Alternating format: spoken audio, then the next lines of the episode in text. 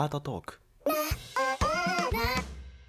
Hello everyone、えーということで今日は、えーちょっと空いちゃったんですけど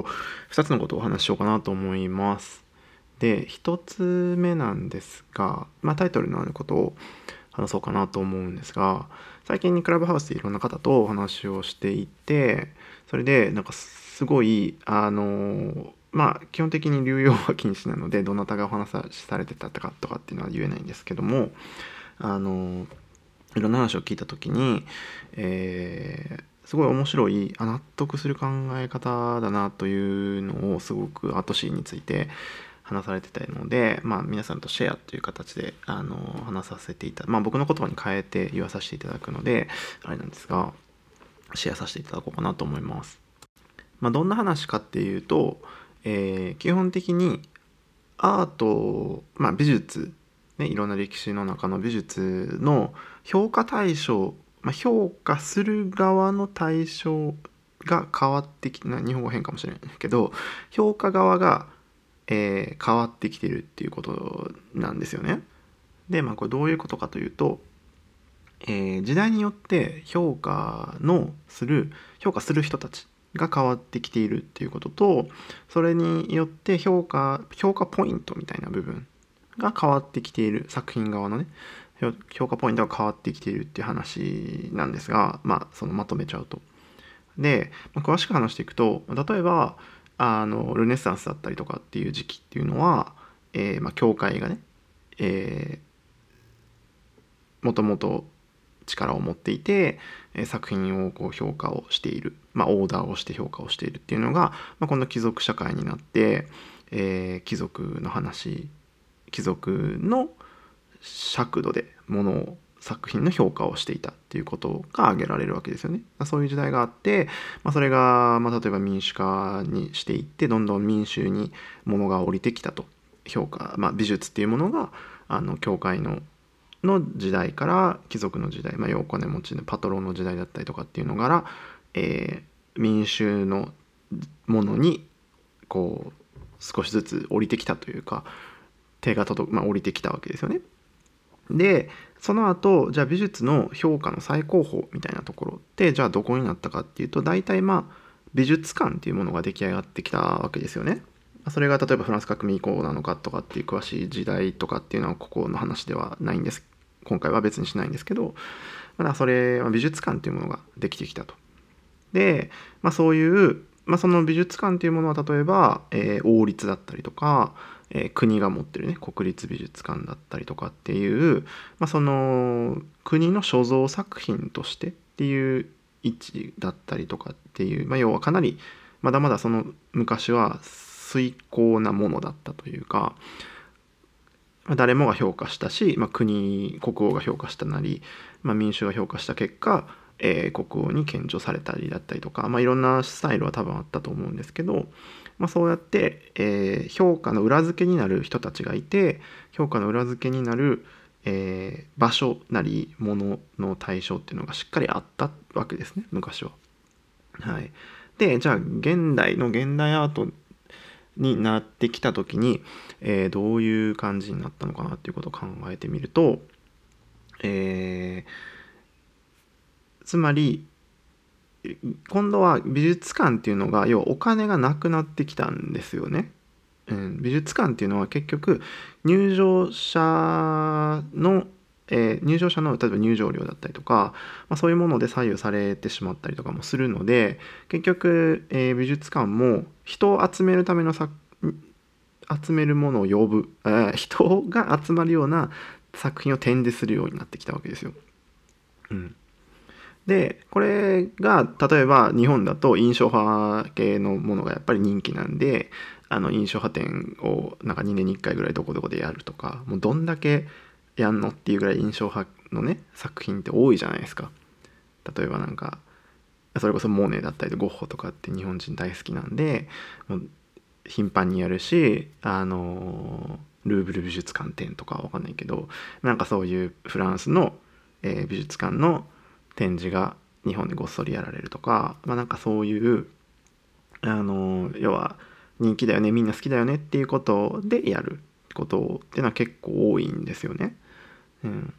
でも、まあ、それって、えー、要は美術館がやってるものが必ずしも、えー、評価が一番高いものを美術館が所有してるわけじゃないし評価の、えー、対象がやっぱり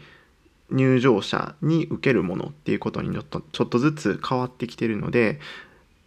以前の美術館の在り方昔の美術館で肖像される作品の価値っていうのと少しずつ変わってきてるわけですよね。うん、ちょっとこう博物館寄りになってきて昔のものを出すようになってきてる。で現代アート美術館っていうのはまあ別で用意されるようになってきたわけですね。うん、だから別に本来なら分ける必要ないわけじゃないですか。美術館っていうのはもともと多分あの現代美術も扱っていいものだったけど現代美術館が出来上がったことによって、まあ、昔のもともとの美術館っていうのはあんまり現代アートを扱わないようになったりとか、うん、なぜならちょっと現代アートは難解すぎるし評価の裏付けがないからっていうことで美術館側がそういうものよりももともと評価があるものを皆さんにもう一回見せお見せするっていうような感じになってきたと。で、まあ、お金がなかったお金がないような美術館っていうのがやっぱりあるので苦労してるわけですよね美術館も。うんその開催によって国のからの助成金を受け取ったりとか、まあ、いろいろあると思うんですけどだそういうことからじゃ次どうなったかっていうと今度はギャラリーっていうものが出てきたわけです力をつけてきたわけですね特に現代では。でこのギャラリーの力っていうのがやっぱり強くなってきたと。で、えー、そのギャラリーが、えー、結局有名なギャラリーに作品が展示されることが登竜門というかそれの価値になってくるわけですね。でも中にはコマーシャルギャラリーとかっていうのが、えー、出てきたりとか、まあ、投資対象で作美術のそのものが投資対象になったことによってちょっとビジネスライクなまあそういう、ね、ビジネスギャラリーみたいなこと言われ方もすると思うんですけどなんかそういうギャラリーも増えてきたと。でそれが言い悪いの話は別にどうでもいいんですけど要するにあのそれまで評価の対象っていうのが、えー、ルネサンスとかだったら、えー、まあ、教会側がオーダーをしてたし、まあ、貴族も貴族側がオーダーしてたんですけど、まあ、なんかそういう時代をいろいろ経て、えー、美術の良さ、まあ、何がいいのかどうかっていうことを評価するものいいか悪いか素晴らしいか素晴らしくないかっていう評価する人たちっていうのは少なからずとも美術のえー、知識を持ってたわけですよね。美術館までは。美術館っていうのはやっぱりそれなりに勉強した人が、まあ、キュレーターになったりとか、まあ、美術の良し悪しを判断できる、まあ、審美眼を持っている人っていうことだと思うんですけどが、えー、そこで働いているっていう裏付けがあった。国立王立だったとかね。大きな美術館になればなるほどちゃんとした評価をできる人がいてその人たちが評価逆に言えばその人たちが評価したものがいい作品であるっていう、まあ、そういう裏付けがあったわけですよ。うん、逆になんか変なことを言えばあの美術館がアーティストを作るみたいなこともまあできちゃった時代も多分あったんだと思うんですけど、まあ、それはまあ置いておいてなぜかというとその美術館がいいって言えばいいいい作家ってなるんで別に実は大したことなくても美術館が何らかの理由でその画家をプッシュしなきゃいけなかった。アーティストそのアーティストをプッシュしたかったので、まあ、そのアーティストをでっち上げたじゃないけどでっち上げることだってできたんですけど、まあ、それはまあ置いておいて。そう。なんで、まあ、その裏付けがあったわけですよね。美術館に認められたら素晴らしい。なぜなら美術館で働いてる人たちにの審美眼は保障されてたからっていう構造があったわけですよ。でそのどんどん民衆に降りてきてギャラリーの数がバーって増えたことによってもちろん優れたギャラリーで優れた審美眼を持ってあのギャラリーに認められたら素晴らしいっていう審美眼を持ったようなね有名なギャラリーっていうのはあるんですけどそれに混ざってきたビジネスギャラリーだったりコマーシャルギャラリーだったりっていうのが出てくると、えー、要は美術にあまり詳しくない人たち要は評価をすることに対して詳しくない人たちがその有名なギャラリーのオーナーになっちゃったりするっていういうことが多々出てきたわけですよ。今現在。うん、これまた別の話になっちゃいますけどクラブハウスでもあのギャラリー有名なギャラリーの方とかがクラブハウスでグルームやってたのを聞いたりとかしたこともあったんですけどはい。まあその美術の本質みたいなところを分かってなかった会話をずっとしてたのもやっぱり聞いてたのでやっぱりあるんだなとそのまあまあいろんなね 横の話もたくさん聞くんで僕はあの有名な大きなね東京とかのねある有名なギャラリーとかっていうのも別にあのもともと美術を勉強した人とかじゃなくて、うん、あの要はビジネスとしてやってる人もたくさんいるっていうことですね。うん、もちろんその業界ではプロなのでその彼らがやることによって作家は大成していくっていうのはあると思うんですがまあ、つまりそういう、えー、裏付けがあやふやになってきたってことなんですよ。今。今っていうかちょっと前。要はギャラリーがねすごい数バーって出てきてきてでそのまあ、アートフェアだったりとかがね、まあ、ドイツなりヨーロッパでは乱立してるんですけど、まあ、儲かると、まあ、そのアートマーケットって世界中でもうね額で言うと右肩上がりなんですよね。どんどん広がっていって投資額というかお金の動き方もどんどん上がっていってるんですけどだそういう感じであのビジネスで乗りで乗り込んでくる人もたくさんいるし、まあ、その相対的に見てかなりそのギャラリーの数は増えたと。っていうことが挙げられるんですがで、まあ、ギャラリーの数が増えたということで、まあ、そういういろんなタイプのギャラリーが出てきたっていうのはまあ別にどうでもいいんですけどここにおいては。ただあのギャラリーがどんどん増えてきてビジネスライクのものが増えてきてアート作品っていうのが、まあ、例えばねあのサザビスだったりとかクリスティーズとかでオークションとかで何十億円とかっていうものにが目立ってきたニュースがたくさん出てくると思うんですけど、まあ、投資の目対象になりつつもある現代で、えー、どういう流れになってきたかというとギャラリーもそん要はライバルが増えたことによって存続が厳しくなってくるわけですよねもちろん。なんで結局最終的にどこに行き着くかっていうとお金の話になってくるんですよ。うん、今今皆さんがなんとなくアートのね情報アートシーンの情報とかって見てくればあの作品が何十億円でどこどこで売れたとかって当然の話であの今多分今これを聞いてくださってる方も何のあれもこう違和感もなしにアート作品っていうのがあのお金と直結しているような評価。要は作品の値段が作品の価値に直結しているってことはかなりあのもう当然のようになってきているので何の違和感もなく今思ってらっしゃる方がたくさんいると思うんですが別に要は昔を見るとそんなことないんですよね。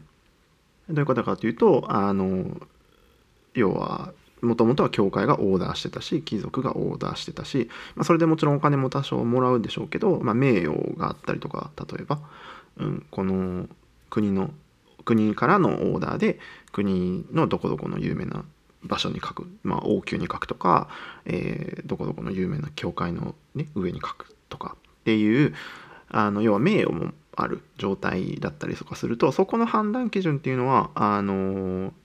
お金じゃなかったわけですよね。名誉だったりすると。例えばフランスのサロンでやるとか何でもいいですけど、まあ、もちろんお金もあったとは思うけどそういうこと以外の点がすごく大きかったけど、えー、今はお金がの価値っていうのがかなりその美術の価値と直結をしているのでギャラリーも作家を売れる作家を探すしあの売れるような動き方をする売るためにいろいろあとまあフェアに行くだったりとか、まあ、そういうことをやり続けているので今よくよく考えてみるとかなりお金の話が出てくるわけですよねアート作品アートシーンを語る上で。はい、なのでそのつまりは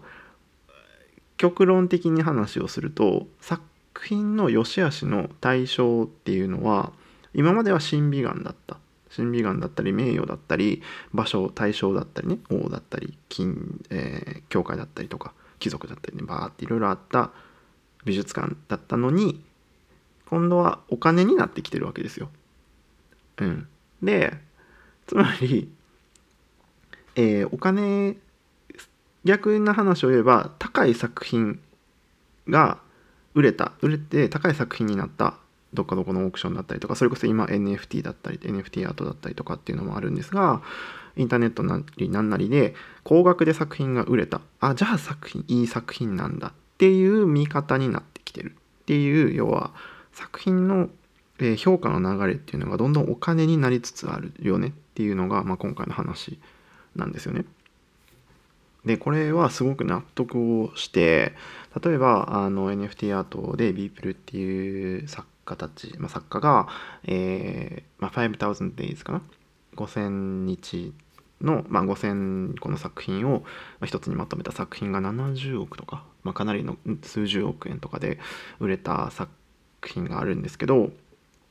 あれは例えば、えー、もうかなり投資対照的な値段の付け方をされているわけですよ。NFT アートっていうのがかなり新しい、まあね、仮想ビットコインとか、まあ、仮想通貨で、えー、イーサか分かんないけど、まあ、その仮想通貨で、えー、やる NFT ブロックチェーンの中の、ね、NFT アートっていうものの最先端、まあ、走りの段階で有名な作品作家が出てきたのでだから早めに今後値上がりするだろうって言って買う人がいるとその値段で。買う人がいるから要はその買う人が買う人ももうアノニマスなわけですよね匿名性がある世界なので匿名の人がお金を出してそのお金が例えば70億だったから、えー、すごいってなるわけですよ。これすごい今までと全くわけわかんもう全然違う世界じゃないですか。今までは評価をする人たちっていうのが保守担保があったわけですよね。教会だったり王様だったり貴族の有名だったりとかサロンのどこどこだったりとか美術館だったりとかっていう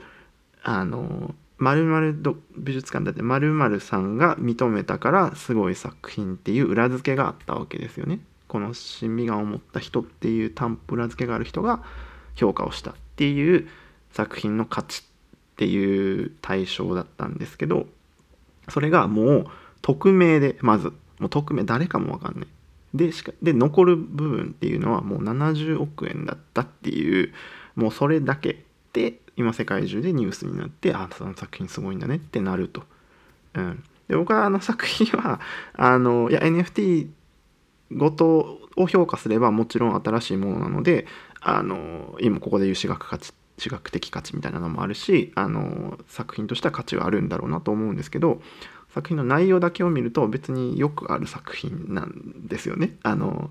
毎日毎日作ったものを寄せて作品にするみたいなのって今今まで何回も見たこと同じようなものは見たことあるので、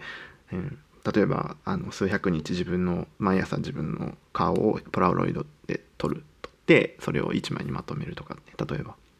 なんかまあそういう作品とかもやっぱり見たことあるので、まあ、そういう意味ではあまり、まあ、すごくいい作品だったか作品の内容だけを見るとかなと思うんですけどまあ、それ NFT の走りだったっていうのでそういう価値が出てきたっていうのはまあ置いておいて、うん、だから、まあ、すごく変わってきてるよねっていうのはこれでこの話をで多分なんとなく皆さん僕が言わんとしてることは分かるかなと思うんですけどそうだからその美術っての対象価値の考え方っていうのがだいぶ変わってきてるよねっていう、うん、作品を買う人たちもやっぱりコレクターって言われる人たちもやっぱりその今後価値が上がっていくかどうかでやっぱり作品を買う人もかなり多いと思うわけですよ。うん、とか、まあ、転売をするしないにしてもだしないにしてもまあ要は自分が早めにこの作品か作家のそこの作品を手に入れたよっていうあのそういう価値見出したよ自分がっていうまあ付加価値みたいなのを大切にしたい人っていうコレクターもたくさんいるだろうけれど、うん、やっぱりお金っていうものが結構大事になってきてるよねっていうことなんですよね。はい、でまあ話は大体大筋はまあ別にだからどうっていう話じゃなくて、まあ、そういう考え方があるよねっていうのはすごく納得してなんか今のこうアートシーンとかを見る時にすごく参考になる考え方だなと思ったんですよ。うん、ただ、あのー、もうちょっと深いというか深い深いとこまで話をするとあの危険だなっていうところもやっぱりあるんですよね。うん、なんでかというとあの、まあ、この、まあ、ブログだったりとかポッドキャストで言ってるんですけどあのアートっていう言葉がまあ多様化されてきているのでその何が現代や、まあ、何がアートで何がアートじゃないかみたいな話をねたくさんしてきたと思うんですけど、はい。まあ、特に現代アートっていうのは主学的価値を持ってないとダメだよ。違うなぜなら、まあ、歴史の一番最先端をやってるわけですから現代っていうことがね。みたいな話をずっとしてきたんですけどあのまあ要は抗議化してきてみんなが何でもかんでもアートっていうようになったりとかしてくると、まあ、それでギャラリストもなんなら美術が何なのかって分かってない人もどんどん出てきたったりとかしてそのギャラリーがねそれまでのコネとかで有名な作家とかを抱えれるようになってとかっていうあのコマーシャルギャラリービジネスギャラリーが大成していったりとか目立つようになってきたりとかするとどんどんそれが進むので結果的にあのみんなが何がいい作品なのか何が価値のある作品でとかっていうことを考えなくなってくるんですよ。うん、でこれが多分一番危険なのかなと僕は思うんですけど要はあこの作品なんかわかんないけどとりあえず数十億円もするんだすごいねってなるじゃないですか。誰が買ったかもわかんないし誰が評価したかもわかんないけどとりあえずお金持ちが70億出したらすごい作品ってなるって、まあ、ちょっと変ですよね、うん、そういう意味では。まあそれ別にあの5000 days の話ではなくて仮として、うん、別に実は全然すごくないけどただコネクションお金持ちのコネクションがあって、まあ、すごいあの汚い言葉でわざわざね分かりやすく言えばもうどっかのもうわけわからんただの金持ちがポッとポケットマネーで100億出した、ね、その100億はその彼にとってはもうはした金みたいな人が世の中にはいて、うん、でポンと出して100億円って言ってうわーってなるってそれは違うじゃないですか。例えばそれが美術その作品が美術の中ですごい何番目とかの高額作品にノミネートしたとしてもその作品がじゃあすごいのかって言ったら多分違うよねっていうことなんだけどただ世の中そこまで考える人が全てじゃないのであすごいあの作品って何だか分かんない美術は私には分かんないけどあの作品は100億もするすごい作品なんだっていうことになっていくと。でそれが美術史の今後ね数十年後にはその美術史の本の1ページに載ってたりとかするわけですよ。うん、歴史的な工学作品みたいなのでね。うん、っていうと違うじゃないですかそれは。うん、でも今のそのアートシーンのそのお金要は評価の対象っていうのがお金になりつつあるのでそれが曲がり通っていくというか当然になっていくるっていうことなんですよね。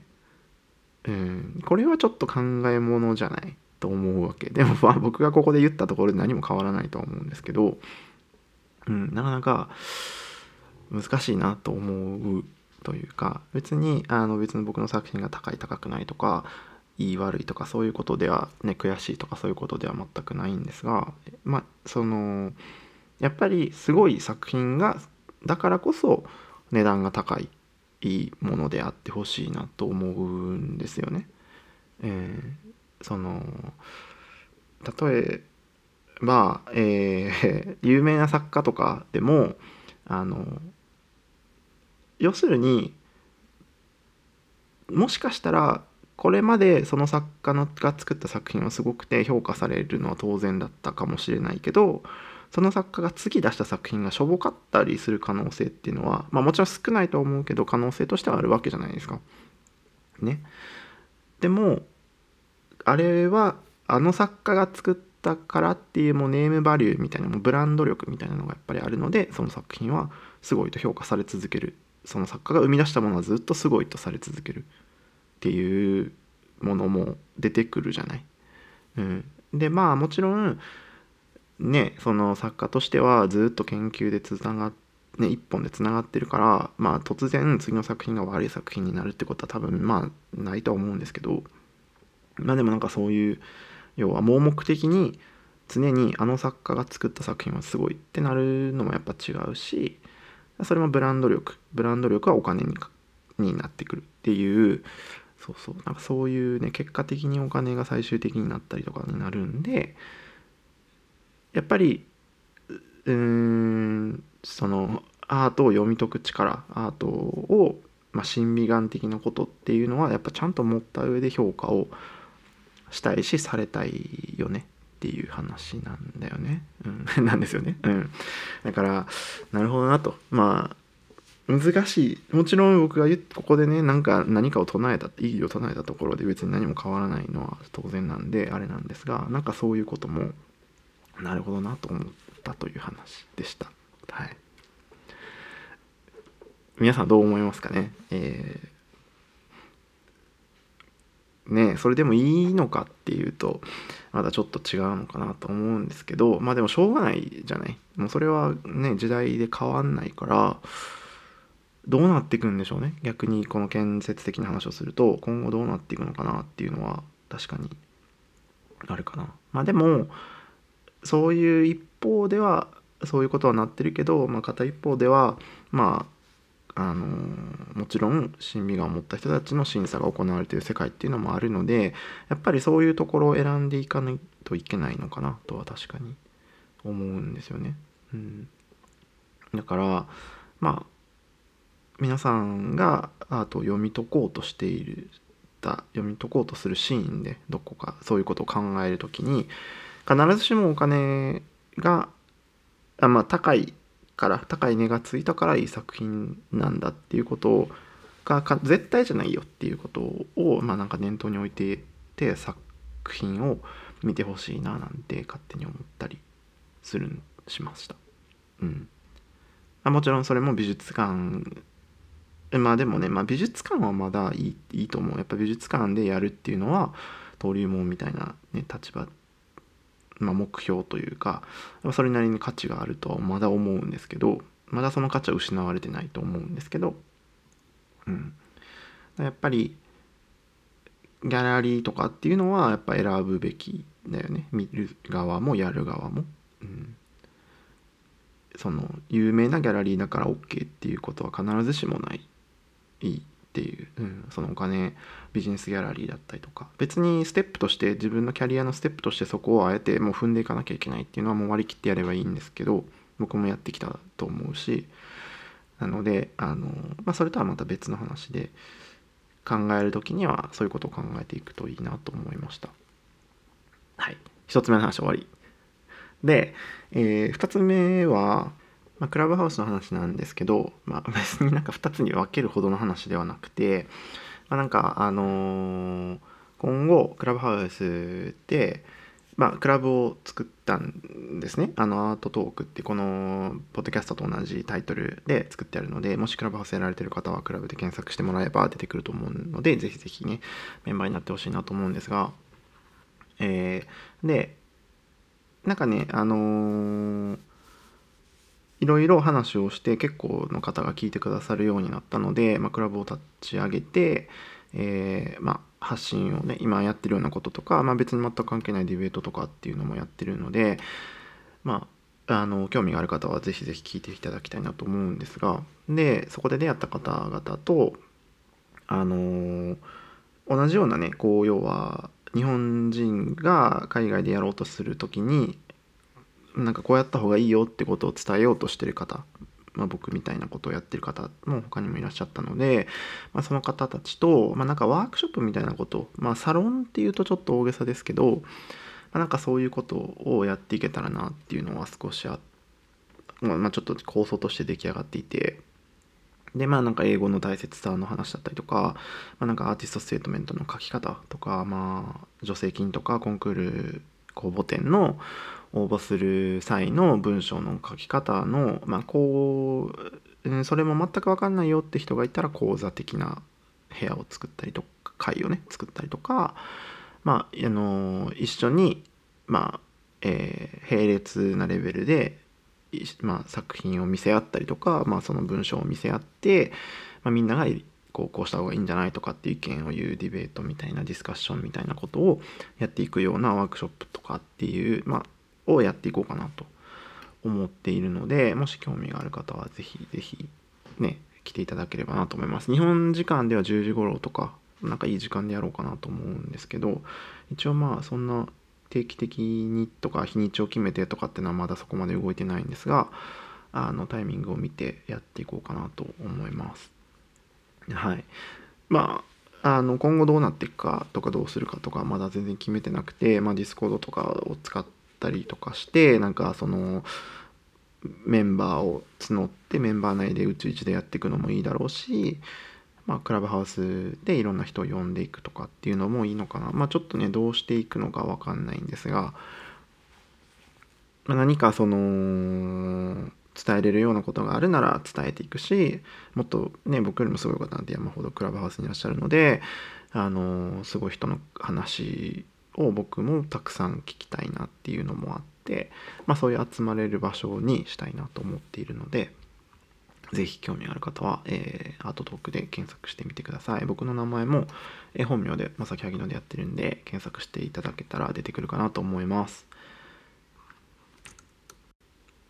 はい、以上です。はい。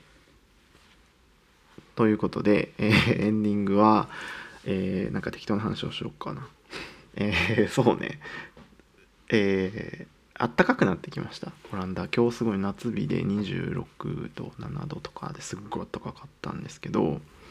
そうでまあギャラリーとかもオープン美術館とかもオープンし始めるのかな、うん、国によってドイツとか美術ねもうまあちょっとずつ空いてくると思うんですけど、ね、よかったですよね。まあ今後どうなるかはま置いておいて、まあ、そうやって、まあ、結構あの美術業界は割とコロナのロックダウンとかの影響を結構受けてたジャンルだと思うので日本ももちろんですけど、うん、なのでまあそういうのが、ま、イベントなりなんなりがまたこう広がってきてアートフェアだったりとかっていうのがねたくさん動くようになってきているのはいいことなのかなと思います。はい。まあそうですね。僕のドイツの個展も順調にスタートしたみたいで、まあ、カタログだったりとかも、まあ、印刷もできて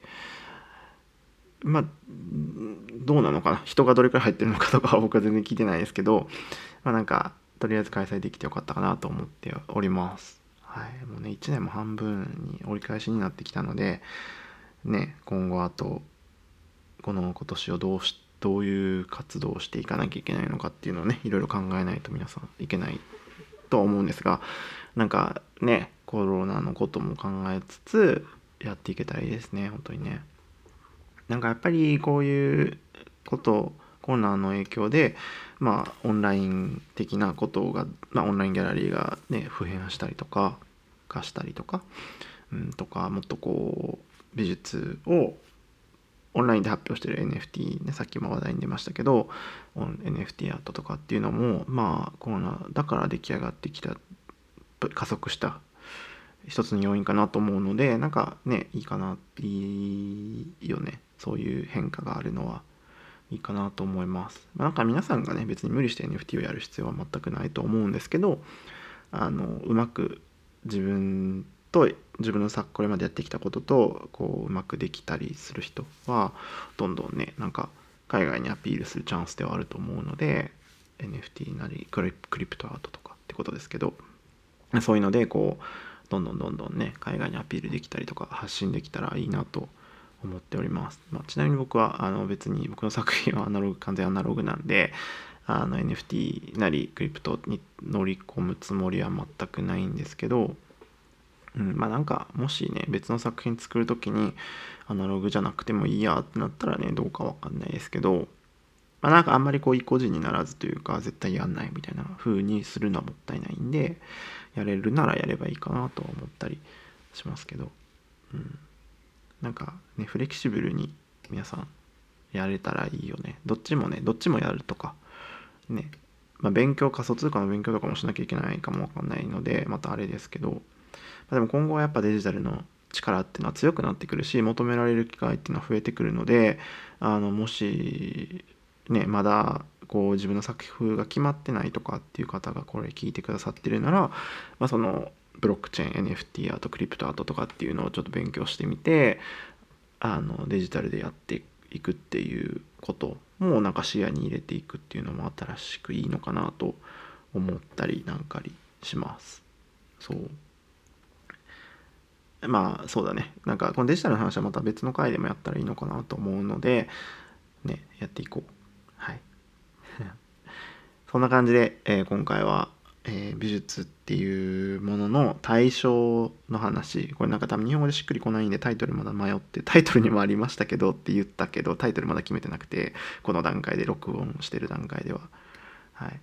でこれねほぼねもう一発撮りなんですよこれ。もうなんか前は編集とかしてたんですけどその間を抜いたりとかねいろいろ考えてやってたんですけどもうねやめた。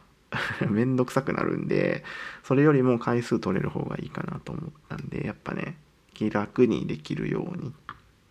しました。もうやめて一発撮りでやってるんですけどこうねだらっと聞いていただけたらなとまあここまでもうエンディングまで聞いてる聞いてくださってる方はもう多分だらっと聞いてくださったんだと思うんですけどまあ、なんかこんな感じでちょっと更新サボってたんでちょっとちゃんともうちょっとやれるようにしようかなと思います。はい、ではそんな感じでした。またお会いしましょう。またお会いしましょうとか言ってラジオみたいな終わり方しちゃった。はい、では良い一日を夜をお過ごしください。良い